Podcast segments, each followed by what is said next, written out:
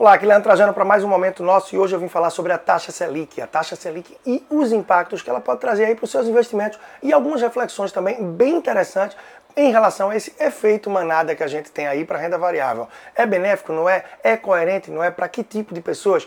Quer refletir melhor e saber mais? Vem comigo, vamos nessa!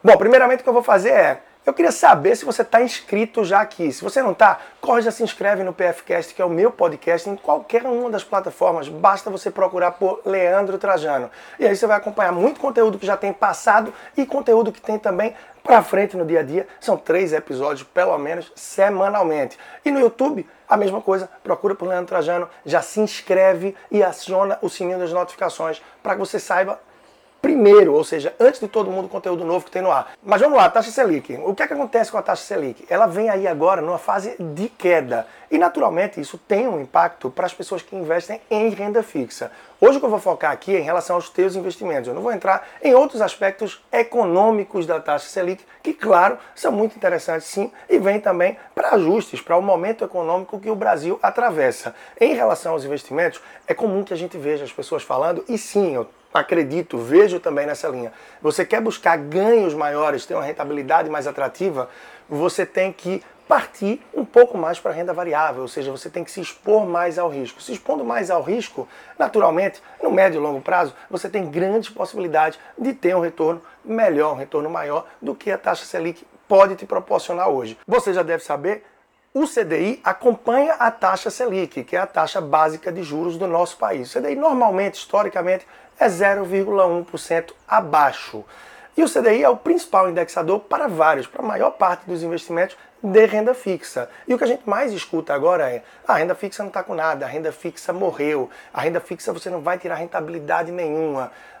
Verdade, a renda fixa caiu muito em relação a 2015, 2016 a gente tinha aí uma Selic de 14%, chegamos a ter pouco mais de 14%, era muito fácil, muito simples tirar mais de 1% ao mês. E hoje a gente vive numa realidade absurdamente inferior a isso. Mas eu venho de uma corrente que vem aqui para defender que você precisa entender melhor dos produtos, dos investimentos de renda fixa, para que saiba o que pode extrair de melhor desses produtos. E eu vou dar um passo ainda atrás, no sentido de 85% dos brasileiros que poupam têm as suas reservas na poupança. E como é que a gente vai fazer agora para tirar essas pessoas da poupança e já migrar diretamente para produtos mais arrojados, produtos de renda variável?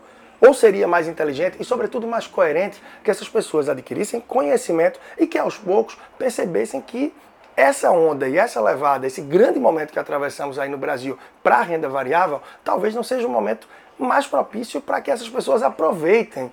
Você tem que refletir isso em relação a você, o teu perfil de investidor. Hoje você é uma pessoa conservadora, é uma pessoa moderada ou é uma pessoa mais arrojada? Normalmente se eu não tenho conhecimento, eu não tenho muita segurança. E essa insegurança, essa falta de conhecimento é que faz com que o meu perfil seja mais conservador. E naturalmente eu me sinto muito tranquilo na poupança.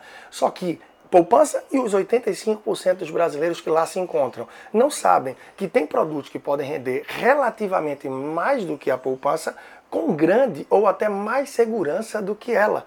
São CDBs, LCIs, LCA, títulos do Tesouro Direto, também fundos de renda fixa que podem entregar razoável, para não dizer muito mais do que a poupança e de forma segura. Então, conhecimento é a chave de abertura para isso. E com essa chave, você pode acessar uma rentabilidade maior sem agredir o teu perfil de investidor. E nesse meio tempo é continuar buscando conhecimento para que possa investir de uma forma mais moderada e pouco a pouco investir de uma forma mais arrojada, fazendo o balanceamento de tua carteira, tendo investimentos aderentes ao teu perfil e respeitando ele, e não seguindo um efeito manada de direcionamento para a renda variável, onde talvez no momento que comece a ter uma queda mais acentuada, você não saiba como se comportar. E vai terminar saindo dela de forma antecipada, vendendo produtos, vendendo ações, saindo de fundo de ações ou de ETFs e perdendo boas possibilidades de ganho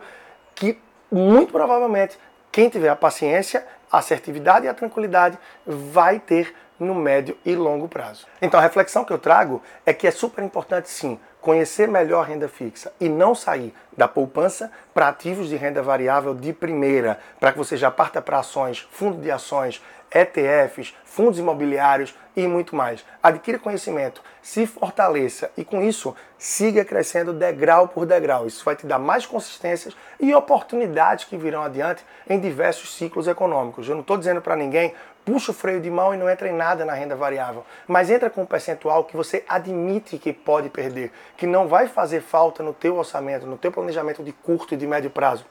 Muitas pessoas que me procuram para começar no mundo da renda variável, que já querem sair da poupança direto para investimentos mais moderados, mais arrojados, eu faço duas perguntas básicas. Uma em relação ao fundo de reserva. Você já tem sua reserva de emergência, que seria aí o equivalente a seis, de 6 a 12 meses de tuas despesas mensais? A segunda pergunta, qual é o teu perfil de investidor? Você se vê botando, por exemplo, 100 mil no investimento X ou em determinados produtos e de 3 a 6, 10 meses depois, perdendo 20, 30, 40% disso, o que é que você faria? Perceberia que é um bom momento de comprar mais, entrar e obter resultado adiante? Qual seria a linha de tua análise? Ou simplesmente vendo a queda daquilo desesperado com medo de perder mais, você venderia?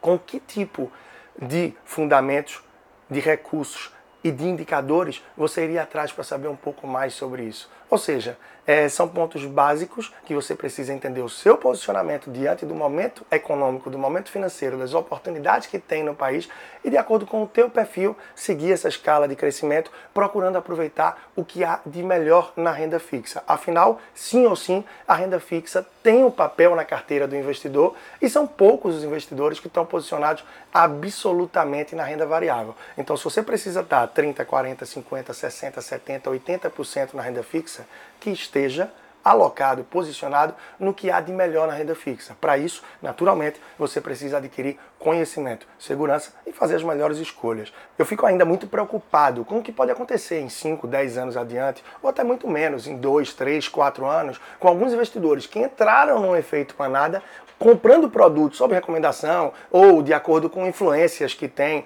diversas pessoas que hoje atuam no meio, mas sem um maior conhecimento, uma maior segurança daquilo que fizeram, que não saibam o melhor momento para sair, terminem se antecipando ou até postergando demais e com isso tendo perdas acentuadas. E o que é que isso pode ocasionar? Termos atuais investidores no futuro muito próximo que podem estar frustrados, com medo, com bastante receio da renda variável, julgando ser algo muito perigoso não ser para eles. E fatalmente voltando para a renda fixa, mas não para a renda fixa e tudo o que ela oferece, mas para a boa e velha poupança por medo e do tamanho da queda que pode sofrer. Então, consciência, cautela e parcimônia para que se tome escolhas adequadas, como eu venho trazendo de reflexão para você ao longo desse vídeo. Bom, Leandro Trajano, mais um momento nosso aqui para o podcast, para o YouTube e o GTV, sempre te esperando. E estou também no Instagram, no arroba personal financeiro. Quer saber mais? Quer aprofundar em relação a planejamento, educação financeira e fortalecer essa base? Faz contato comigo através do contato arroba leandrotrajano.com e você pode também entrar no meucrescimentofinanceiro.com. É o meu curso online que está disponível e que já vem agregando com muita gente que vem cumprindo aí essa etapa, essa jornada de crescimento financeiro. Um grande abraço e até a próxima.